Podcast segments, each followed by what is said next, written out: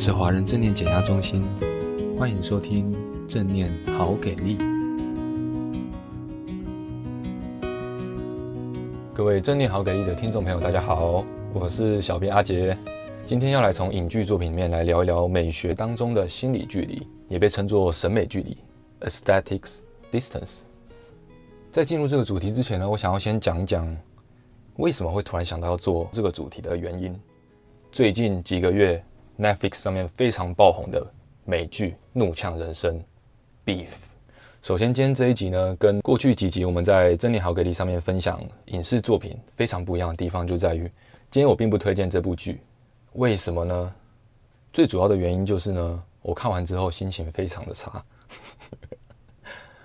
他现在上了第一季，然后总共十集，那每一集都不长，大概半个小时左右。但是我看完最后一集之后，刚好是晚上，我的心情变得无比的低落跟忧郁。那我仔细探究了一下，我有发现，其实跟我对于这部剧的共鸣，还有我被他挑起的一些情绪反应很有关系。所以今天一开始就来聊一下这部《怒呛人生》，它里面有哪一些很值得讨论的元素。今天这一集呢，因为没有要推荐大家去看这个作品，所以其实我会尝试用一个不需要特地去找来看就能听得懂这集节目内容的方式去讲。其实这部影集故事大概就是在讲说，同样身为亚裔的男女主角，他们都是父母移民到美国的下一代，虽然各自都过着很辛苦的人生，但他们原本互不认识，直到有一次呢，在一场行车纠纷上面，他们相遇了，然后在冲突的过程当中，因为激烈的情绪。他们互相报复对方，报复的手法就越演越烈，越来越极端，直到最后一发不可收拾。所以讲到这里，大家就会发现到，其实是一个非常生活的设定，还有包含故事的走向，其实都非常的贴近我们的日常。我想，也就是因为这样的原因，所以在看的过程中会有一种很有共鸣的感觉。其实不是要说这个影集不好看。就以剧情上来说，它是好看的，不然也不会在 Netflix 上面红成这样。我这边有一些数据，在影视方面很著名的烂番茄评分网站上面呢，《怒呛人生》的综合指标有来到高达九十八 percent，其实是甚至比过去的鱿鱼游戏啊，还有同样是由 A24 这个制作公司制作的《妈的多重宇宙》，《妈的多重宇宙》当时也是只有到九十三 percent 的综合烂番茄新鲜度。在观众评分方面，《怒呛人生》也是比较高的，甚至在 IMDB 上面也是这样子的情况。剧情当中有非常多很日常的设定，比如说男女主角各自的工作，还有他们的生活。比如说男主角是个水电工，女主角则是一个植栽的艺术家，各自其实都有一个相对平常的生活，但却能够在 Netflix 上面造成这样的反响，就是因为他们里面有非常多脑洞大开的想象情境。而且剧情的节奏非常的紧凑，在男女主角互相复仇的过程当中，其实是有很多玩闹式的，很像疯了一样的闹剧。然后这些其实是一般人在生活中不太敢去做的。比如说，当男主角第一次踏出复仇行动，他的复仇方式非常幼稚，就是跑到女主角，当时女主角还不认识他，还没有还没有认出他来，他跑到他家里面，然后跟他借厕所。找了一个理由跟他借厕所之后，就尿尿在他的厕所里面，然后厕所地板是昂贵的木质地板。所以当我们观众看到的时候，就觉得哇塞，这个人也太疯了吧！观众就会觉得大快人心。甚至我看到一些评论会说，当我在剧中看着这些角色发狂发疯的时候，不免也有一种释放感。可是问题在哪里呢？我觉得问题就在于说，这样的释放，这样的舒压，其实并不能够真的疗愈到我们。尤其是啊，它毕竟是一个商业作品，所以它用了很多很多的元素，在想办法让我们感受到刺激这件事情。当然，剧情不用讲啦，甚至开场的配乐，它的配乐其实是用一种类似像警铃，嗯，那种警铃的那种效果去混音混出来的，去制作出来的一种特殊的音效式的配乐。每一个篇章都会秀出一幅能够代表那一集的一幅抽象画。而那些抽象画都有很重的视觉刺激，比如说有某一集的开场图画，就是一男一女相拥在一起，抱在一起，但是各自都拿着一把刀刺进对方的背上。好像他们看起来在互相拥抱，但是事实上也在互相伤害，所以视觉冲击非常的强烈。听到这里的听众朋友可能会想说：“哇，我是不是这一整集都是要在批评这部作品？”其实没有哦。像这样的影视作品，它有一种陪伴式的感觉，因为故事的描述都是一些日常生活，所以我在看的过程中，真的会有一种我跟这些角色们，我进入到这些角色们的生活那种感觉。我相信大家常常在追剧的人也都会有这样的感受，尤其是当那个作品的长度越长，可能有一些十几集、二十集、三十集，甚至上百集，然后你当然不可能一天就追完嘛。你可能分了好几天，甚至拉长到一个月的时间，只要空闲下来，就会去看下一集，就会再去参与到角色们的生活。所以在里面发生的每一件事情，其实就算是小小的，都能够牵动我们的情绪。甚至当它要结束的时候，我会觉得哇，好失落，对吧？大家都有这样的经验，对吧？那相较来讲，我觉得电影就会比较好一点点，可能一点点啦，我不太确定。但因为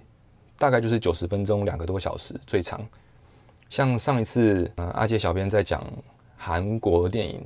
我看了很有感觉的《阴影下的他》，虽然那部真的是不折不扣的悲剧，但一方面因为它的处理手法是比较，我觉得是非常的温柔的、温暖的；一方面呢，也是因为它时间不够长，它不会长到像连续剧、影集这个样子，让我会陷入一个很长时间的情绪当中。好，回来讲《怒呛人生》，虽然它里面有起有伏，也有很所谓的疗愈的片段，但是是非常少的。而且就以正念的角度来讲，我觉得要能够达到疗愈，首先要能够达到同在这件事。而在《怒呛人生》这部影集里面，虽然以它目前的规模是比较偏迷你剧集啦，所以会更紧凑一点，比起一般的影集，但它整个过程当中，大概就是比较让我觉得有跟角色同在的状况。什么是同在呢？就是在那个当下，我们没有很多的行动，没有要去做什么。比如说，在这部剧里面，就是没有要去付诸复仇的行动，而是在此时此刻，在那个当下，就跟当下那个情绪相处。举例来讲，男主角第一次进到教会里面，一起感受到团体的力量，其实我觉得就有同在的意味在里面。当时的男主角，他是在万念俱灰当中，想说：“好吧。”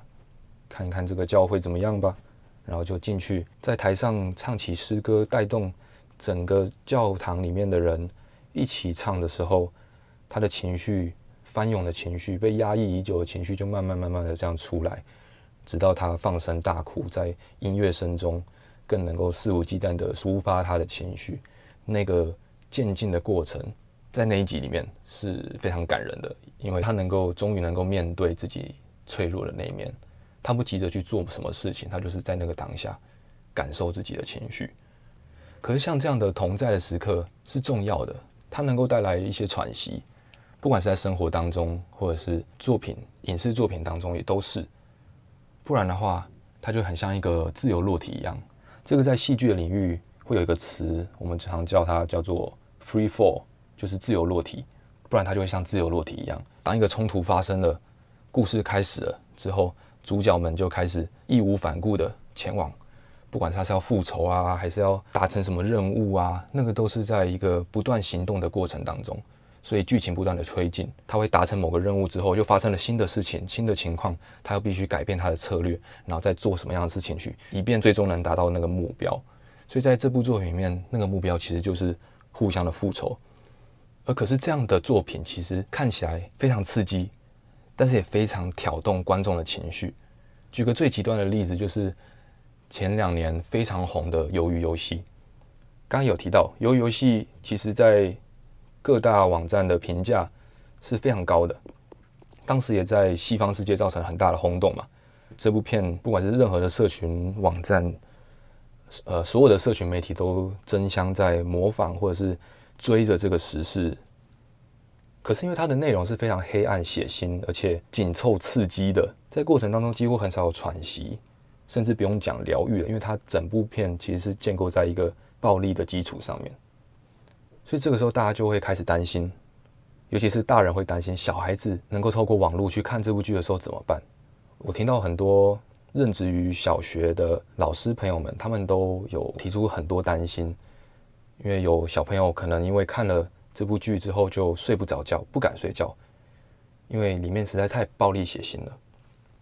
回来讲《怒呛人生》，可是《怒呛人生》对我来说更有一些冲击，是因为它里面谈了很多家庭，还有压抑的情绪，尤其是亚洲人的压抑的文化，不敢把心里话讲出来的这个现象。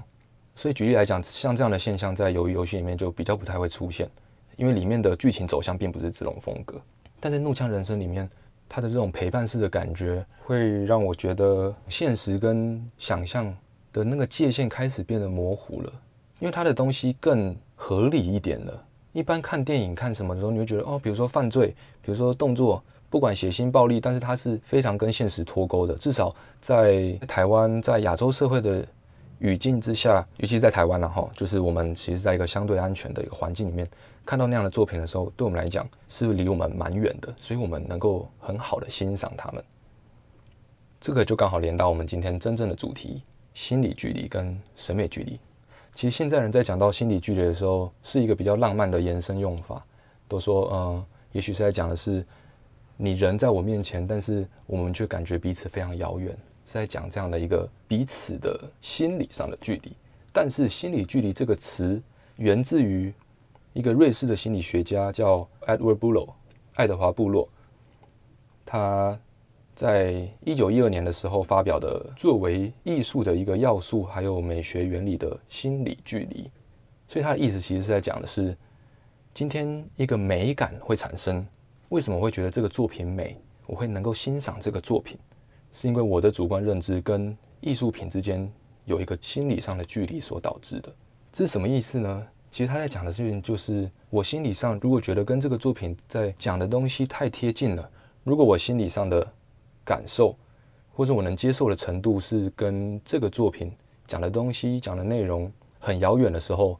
对我来讲，它就冷冰冰的。我可能就会进入理性上的思考，我没有办法真的去感受这个作品，没办法欣赏它，我只能去评价它。呃，这个好不好？它用了什么技巧？等等等等的。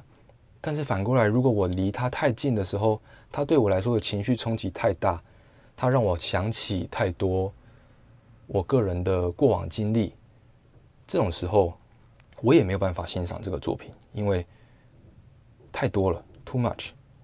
对我来说心理上已经变得太难以承受了。所以举个简单的例子，如果有个人他曾经在学校里面遭受被霸凌的经验，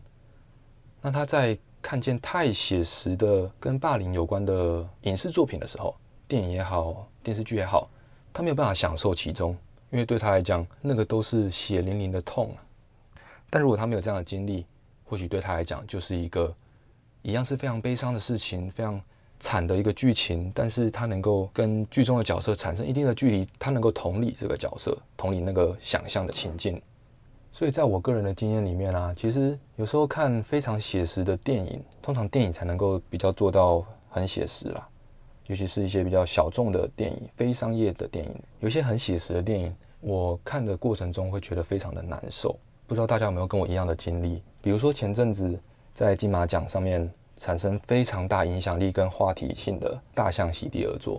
这部来自中国大陆电影，它是一部把社会写实还有残酷面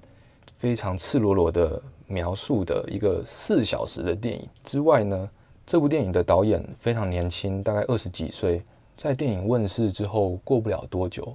就自杀身亡了。所以他甚至当时在金马奖上面还是他的妈妈帮他领奖的。这个对于当时的电影圈来说是非常大的一个事件。而刚好这部电影也在探讨的议题也是非常的沉重跟忧郁。其实忧郁，我觉得甚至不能够作为形容他这部作品，他有一点。已经到毫无希望的程度了。我还记得我当时看完的时候，我心情非常的低落。我就走到我当时租房的那个顶楼天台，不高，才四楼五楼，我记得。然后就往下看的时候，看到下面的人小小的，然后就突然之间会觉得说：哇，所有听过的跟。跳楼自杀有关的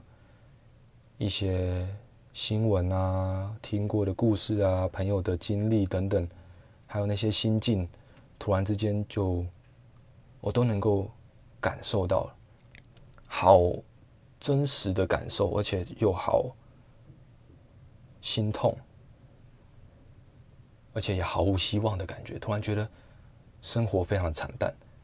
可事实上如此惨淡吗？其实没有。我的生活在当时虽然也蛮辛苦的，但是没有到毫无希望的程度。但是一部作品，尤其是一部这么长时间的四小时的作品，就确实可以为我们的心理带来这样的影响。我当时有听到非常多电影圈的朋友在看完这部电影之后，郁闷了很长很长的一段时间。其实在这里提到审美距离这个概念，嗯，并不是要说当我们真的跟这个作品的距离太近的时候，我们没有办法欣赏它，因为我觉得在学术上可能会有这样的一个看法，因为在美学的探讨上，其实是可以很深入的去分析说，到底什么才是美，什么才是美学，什么才是我们能够欣赏的作品。但我在这里提到这个，只是因为我认为心理距离这个概念，审美距离这个概念是可以让我们去重新检视一下，探索看看我们跟。我们正在追的剧，我们看的影视作品之间的关系。如果说这些作品会这么大幅度的影响我们的心情，甚至有些严重的会影响到生活，那带着一个觉察去看这些作品就会非常的重要。基本上也是能够让我们是否能够好好享受每一次追剧的过程的一个关键，不是吗？举例来讲，有些人会一次性的把一整季的影集全部追完。然后追完之后发现哇，身体很累，像过去的我，我就是会做这种事情。大家还记得《阴尸路》吗？就是《Walking Dead》这部，我记得有五六七季吧，然后每一集都很长。我当时是连续通宵的追，觉得太好看了，然后完全停不下来，上瘾一样这样。那是很久以前还在念大学的时候，这是其中一个情况，就是当时是没有带着觉察。没有感，没有意识到追剧当下的身体已经累了，心里已经累了。但是因为不断的刺激，不断的好奇下一集的会到底会发怎么样的发展剧情，所以永无止境的继续看下去这样。但它造成的结果就是，可能身体会搞坏掉啊，然后生活会一团乱啊，甚至我到后来就觉得，那我不要追剧了。每次追剧完就是没有好下场，所以我。后来就相对谨慎的在挑选我看的东西，尤其是听到朋友推荐影集的时候，我就会说，我可能先不看，因为我只要我知道自己一看下去就会没完没了。如果在当下就能够有觉察的话，或许会更能够享受那个作品，享受追剧的过程，享受进入到一个想象世界，然后跟着角色起起伏伏的那个过程。可是我觉得另外一个层面是挑选。我到底看了什么这件事情？如果我在看的过程中就已经发现到，哇，我不行哎，这部剧的内容，这部电影的内容让我好难受哦。当那样事情发生的时候，我会能够感受到，哦，我在当下我不舒服的部位在哪里？我可能是因为什么样的剧情内容而感到不舒服？而我感受到不舒服的时候，它体现在我身体上的哪一个部位？可能是胸口很闷，可能是其实全身变得很紧绷。或者是很累，或者是头脑很胀，或者是我现在就是心情还在波涛汹涌，即使走出了电影院，已经关掉电脑了，还是觉得有很重的情绪在我的身体里或我的心里。而当这样的事情发生的时候，我就会知道说，我现在情绪可能是来自于这个作品，我刚刚看的东西。二来是我也知道，哎，原来这样的主题对我来说。会有这么大的心理冲击耶？那我下次可能要慎选哦，或者是我要慎选我看剧的时间哦。如果我原本是只是要开始吃晚餐的时候把这部剧拿来当配饭吃，但是看着看着竟然陷进去了，然后饭也没好好吃，然后还因此影响到消化，那真的就得不偿失了，对吧？所以如果我们跟大部分的影视作品里面的那些角色们一样，都其实有一个。对于自身生活的一个终极目标，就是达到健康、达到平安、达到快乐、幸福，生活是自在的。这些目标的话，那我觉得带着觉察去挑选，还有去找最适合追剧、最适合欣赏这些作品的时候，就是非常重要了。不然我们很容易就把剧中虚拟的想象出来的苦难变成我们在生活当中实际感受到的痛苦。我觉得那样就真的得不偿失了。我们本来只是来看电影、看剧，来寻找一些刺激、寻找一些生活的乐趣的，但竟然成为我们痛苦的来源之一。那我真的觉得这样就很可惜。不知道听众朋友们感不感觉出来，这一集是一个比较探索性质的一集。其实我最终最终很想要问的一个问题是，不管是问自己还是问听众朋友们，就是当我们在欣赏美、接近美的过程中，如果影响到我们的身心健康，这个是我们要的吗？我觉得这个问题我也还一直在问自己，因为很多时候，尤其是做创作的过程当中，我们会去体验，或是制造出一些痛苦来，而这些痛苦，我们有时候会觉得它是生活乐趣、丰富我们生活的来源，不管是情绪生活还是物质上的生活。但我在想，如果没有带着觉察的时候，是不是就很容易在欣赏美、接近美的时候，也同时接近某一种危险呢？如果你对这个问题有什么样的看法的话，欢迎在下面跟我们留言。你可以在书名的地方找到留言的连接，我们每一个留言都会看哦。那今天分享就到这里啦，祝大家有一个还不错的一天，我们下次见。